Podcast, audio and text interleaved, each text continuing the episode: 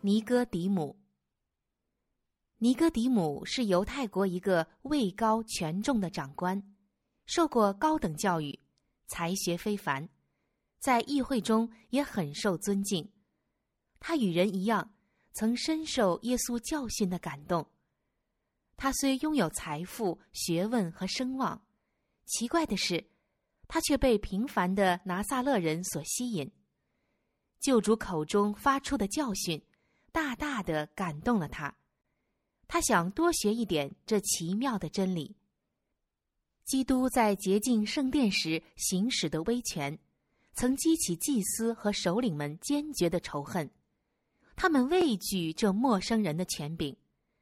这个不知名的加利利人竟如此大胆，这是不能容忍的。他们决意制止他的工作。但不是所有人都赞同这样做的，因为有些人不敢反对这显然受上帝圣灵感动的一位。他们还记得，以前的众先知曾因责备以色列人的首领而被杀，也知道犹太人之所以受异邦的压制，就是因为他们顽固不化，不肯接受上帝责备的结果。他们怕祭司和首领们。谋害耶稣是布列祖的后尘，使新的灾祸临到他们的国家。尼哥底母也有这样的顾虑。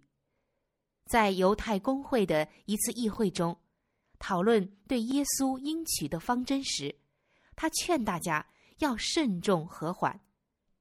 他恳请大家注意：若耶稣果真负有上帝所赐的权柄，那么拒绝他的警告是危险的。众祭司不敢轻视这劝告，就暂时没有公开反对救主。自从听见耶稣讲论之后，尼哥底母就切心研究有关弥赛亚的预言。他越研究，就越坚信，耶稣就是要来的那一位。他同许多其他以色列人一样，看到圣殿中污秽亵渎的情形，心中非常悲痛。当耶稣把做买卖的人赶出圣殿时，他看到了当时的情景，上帝能力的奇妙表现，救主接纳穷人，医治病人，他看见了人们欢乐的面容，听到了他们颂赞的话语，他不能怀疑拿撒勒的耶稣就是上帝所差来的。尼哥底母很想与耶稣会晤，但不敢公开去找他。让一个犹太人的官长承认自己同情一位尚未成名的教师，未免太丢面子了。况且，犹太公会若知道他去访问耶稣，必会对他加以蔑视和申斥。他还想，如果公开去访问，别人会效仿，故此他决意暗暗的去见耶稣。他打听到救主在橄榄山下榻的地方。等到合成夜阑人静时，才去找他。在基督面前，尼哥底母感到一种特别的羞怯，便佯作镇静，摆出一副严肃的样子做掩饰，开口说：“拉比，我们知道你是由上帝那里来做师傅的，因为你所行的神迹，若没有上帝同在，无人能行。”他想先恭维基督做师傅的天才和行异迹的神能，来为谈话铺路。他说这话的意思是要表示信任耶稣，也想取得耶稣的信任。其实这样的话反倒显明他的不信任，因他不承认耶稣是弥赛亚，只说他是上帝那里差来的师傅。耶稣并不领谢他的恭维。却定睛望着他，像是在审查他的内心。他看出，在他面前的是一个寻求真理的人。他明白尼哥底母的来意，于是为要加强他心中已有的感悟，就直戳了当，并郑重和蔼地说：“我实实在在的告诉你，人若不是从上头生的，就不能见上帝的国。”尼哥迪姆到主面前来，本想和他讨论一番，但耶稣却揭示了真理的根本原则。他对尼哥迪姆说：“你所需要的不是理论知识，而是属灵的更新；不是满足你的好奇心，而是获得一颗新心。你必须从上头得到新的生命，然后才能欣赏天上的事。若不发生这种改变，使一切都化旧为新，你来和我讨论我的权柄或使命，对你的得救。”不会有任何帮助。尼格迪姆曾听过施洗约翰讲论悔改受洗的道理，以及他向民众指出那将要用圣灵施洗的一位。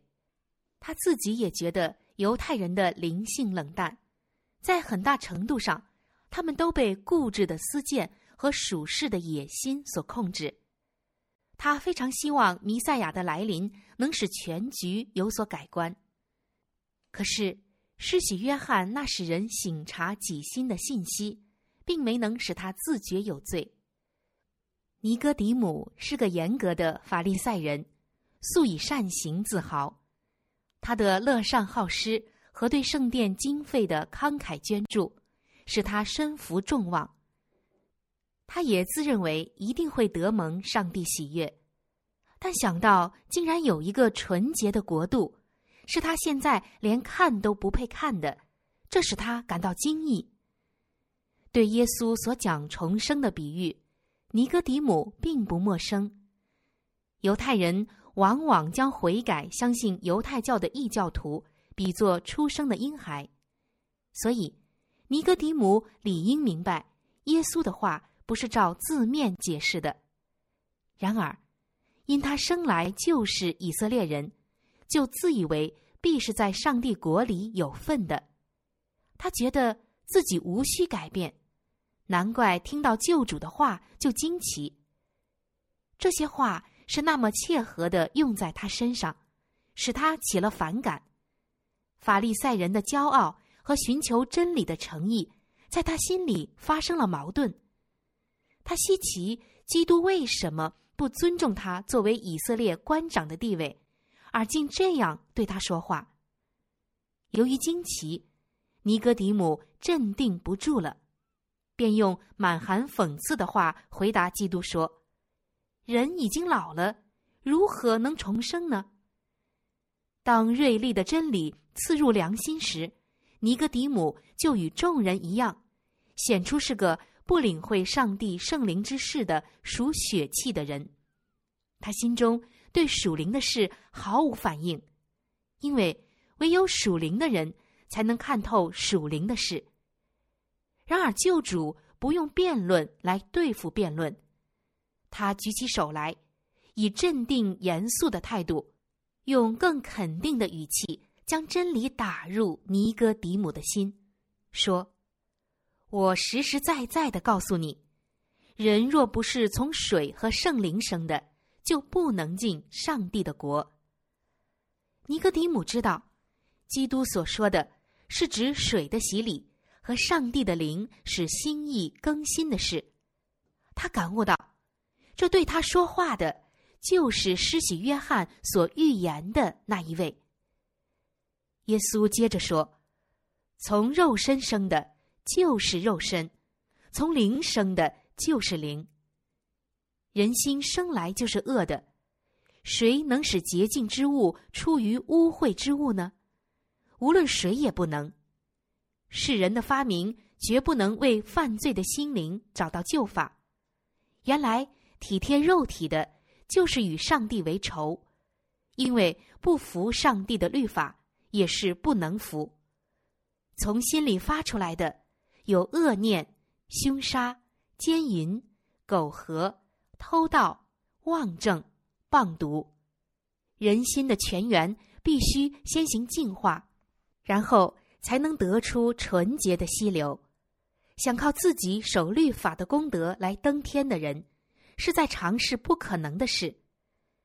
一个人仅仅拥有严格守法的宗教和敬谦的外貌是不可靠的。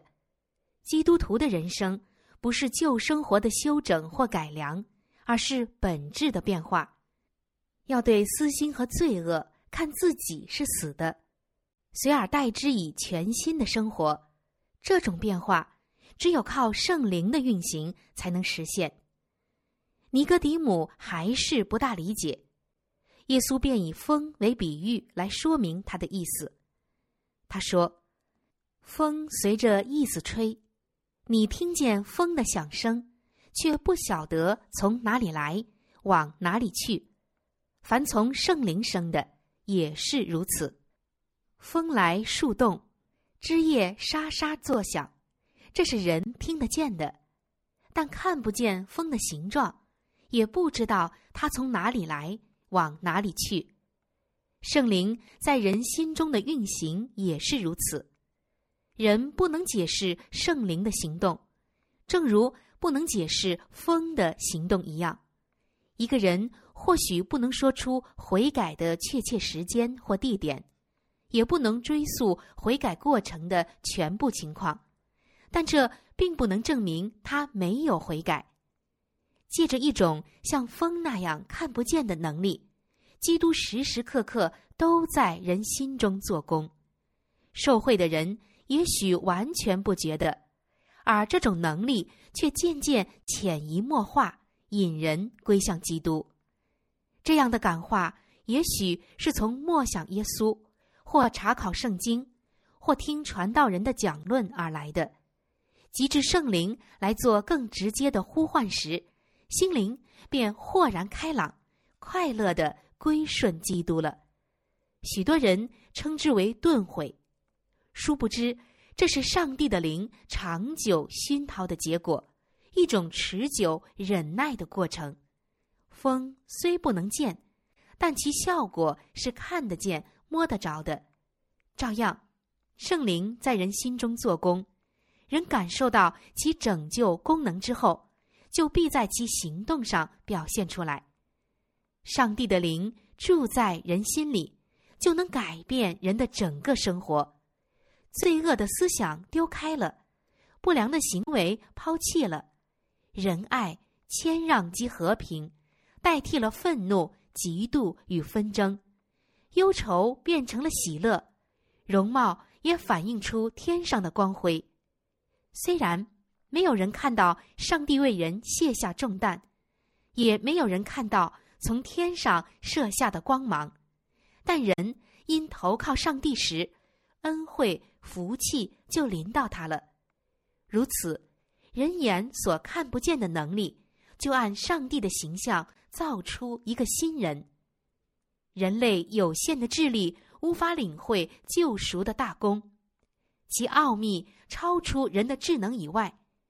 然而，一个出死入生的人，却能体会到这是神能的事实。救赎之功的开端，我们能从今生的个人经验中体验，而救赎之功的成果将延续到永远。耶稣正说话的时候。真理的几线光芒透入了这位官长的心，圣灵温良驯服的影响感动了他，但他还没有完全领悟救主的话。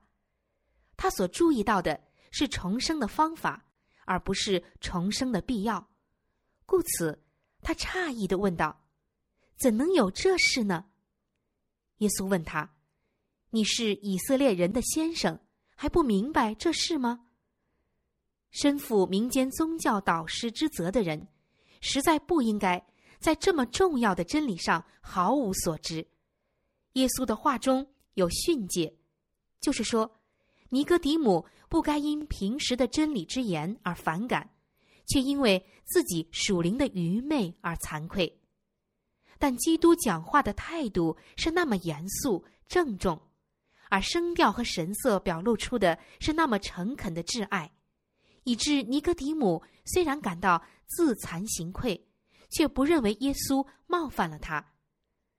当耶稣说明自己的使命是要建立一个属灵的，而不是属世的国度时，尼哥底母心中又感到不安了。耶稣看出了他的心情，就接着说：“我对你们说地上的事，你们尚且不信。”若说天上的事，如何能信呢？如果尼哥底母不能领会基督解释上帝恩典在人心中做工的教训，又怎能明了他荣耀天国的性质呢？他既不了解基督在地上工作的性质，当然就不能明白他在天上的工作了。被耶稣赶出圣殿的犹太人，自称是亚伯拉罕的子孙，可是他们一见救主的面就逃跑了，因为受不住他身上所彰显的上帝的荣光。这就证明他们没有受上帝恩典的陶冶。不配参加殿中神圣的崇祀，他们固然勤于保守圣洁的外表，却忽略了内心的圣洁。他们虽然拘泥于律法的字句，却经常违背律法的精义。他们最迫切需要的，正是基督对尼哥底母所讲解的改变，就是心灵的新生、罪的除尽，以及知识和圣洁的复兴。以色列人对重生之道的盲目是无可推诿的。以赛亚受圣灵感动，写道：“我们都像不洁净的人，所有的义都像污秽的衣服。”大卫曾祈祷说：“上帝啊，求你为我造清洁的心，使我里面重新有正直的灵。”上帝也曾借以西结应许说。我也要赐给你们一个新心，将心灵放在你们里面，又从你们的肉体中除掉实心，赐给你们肉心。我必将我的灵放在你们里面，使你们顺从我的律例，谨守遵行我的典章。尼哥底母从前读这些经文，好像雾里看花，一知半解。现在才开始领会其中的真谛，他看出，单在外表严格顺从律法的字句，不能使人具有进天国的资格。依照人的看法，他可称得上是个正人君子，但在基督面前，他发觉自己的心是污秽的，自己的生活是不圣洁的。这时，尼哥底母渐渐被基督吸引了。救主向他解释重生之道，他就渴望自己心中能发生这种改变。他用什么方法来成就呢？耶稣回答了他这未发出的问题：摩西在旷野怎样举蛇，人子也必照样被举起来，叫一切信他的都得永生。尼哥底母对这件事是熟悉的。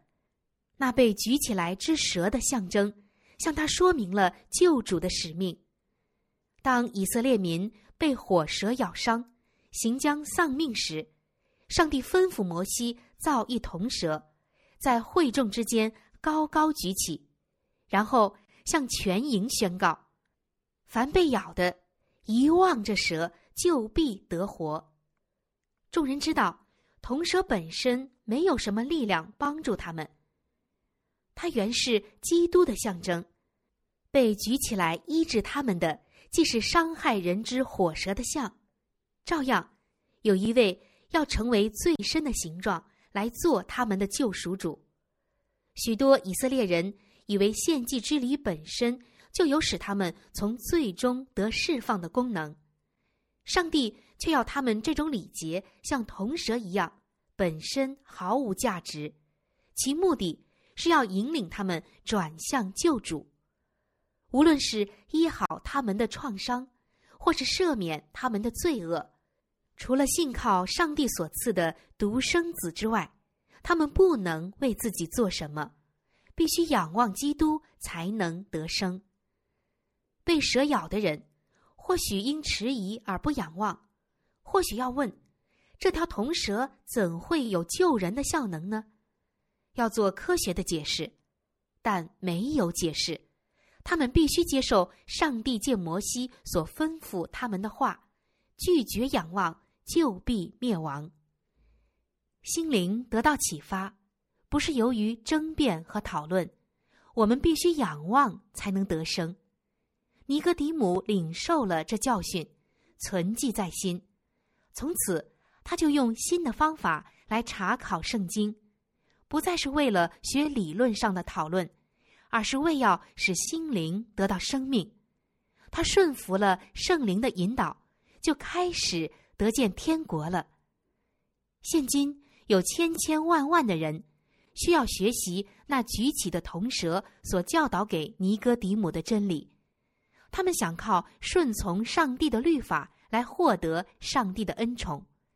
当有人教他们仰望耶稣，并相信唯有靠他的恩典才能得救时，他们就惊呼。怎能有这事呢？我们必须像尼哥底母一样，甘愿按照罪魁进入新生的方式来进入新生。除了基督之外，别无拯救。因为在天下人间没有赐下别的名，我们可以靠着得救。我们因信而领受上帝的恩典，但信心不是我们的救主，他不能赚得什么。信心是我们用来握住基督的一只手，用以领取他的功劳，就是医治罪恶之方。若没有上帝的灵来帮助，自己连悔改也难以做到。圣经论到基督说：“上帝且用右手将他高举，叫他做君王、做救主，将悔改的心和赦罪的恩赐给以色列人。”悔改的心和赦罪的恩，同样都是基督所赐的。那么，怎样才能得救呢？摩西在旷野怎样举蛇，人子也照样被举起来，使一切被那蛇咬伤的人都可以仰望得生。看那上帝的羔羊，除去世人罪孽的，从十字架上发出的光。显明了上帝的爱，他的爱吸引我们来救他。只要我们不抗拒这种吸引，自然就会来到十字架下，悔改我们那定死了救主的罪。于是，因着信，上帝的灵就在我们心中产生新的生命，我们的思想愿望便会顺从基督的旨意，我们的心思意念。也要在我们里面，按那叫万有归服自己的大能者的形象而变得焕然一新了。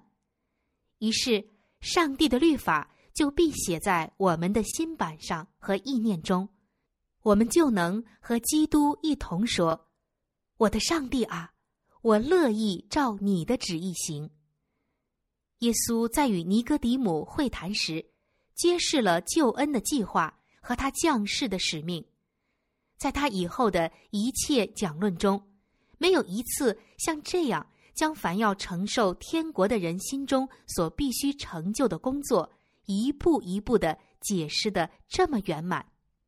基督在工作之初，就像犹太公会中的一位议员，将真理展开，而他正是一个最能受教并专任民间教师的人，但是。以色列人的一般领袖却不欢迎这光，尼哥底母将这真理藏在心中，历三年之久，没有一点明显的效果。然而，耶稣知道他的种子是撒在何等的土壤里。那天夜里，在幽静的山岗上，单独对一位听者所讲的话没有落空。尼哥底母虽然没有立时公开承认基督，但他时时留心耶稣的为人，揣摩他的教训。在公会中，他屡次打消祭司们杀害耶稣的计谋。到末后，耶稣在十字架上被举起来时，尼哥底母就想起橄榄山上的教言：摩西在旷野怎样举蛇。人子也必照样被举起来，叫一切信他的都得永生。那次秘密会谈中所射出来的光，照亮了独楼地的十字架，尼哥底母就明白，耶稣是世人的救赎主。救主升天之后，当门徒因遭逼迫而分散时，尼哥底母毅然挺身而出。在基督死后，他用自己的财富维持了犹太人想立即消灭的幼小教会。在危难之时，那曾一度慎重疑虑的人，竟成了坚固的磐石，时时鼓励门徒的信心，供给他们推进传福音工作的经费。先前尊敬他的人，现在反过来蔑视他。迫害他了。就世上的财物而言，他虽然变得贫穷了，然而那晚与耶稣谈话时所生发的信心却一点没有动摇。尼哥底母把那次与耶稣会谈的情形告诉了使徒约翰，由约翰笔录下来，垂训后世。其中的真理，在今天。与当夜这位犹太官长去向卑微的加利利教师求问生命之道时一样重要。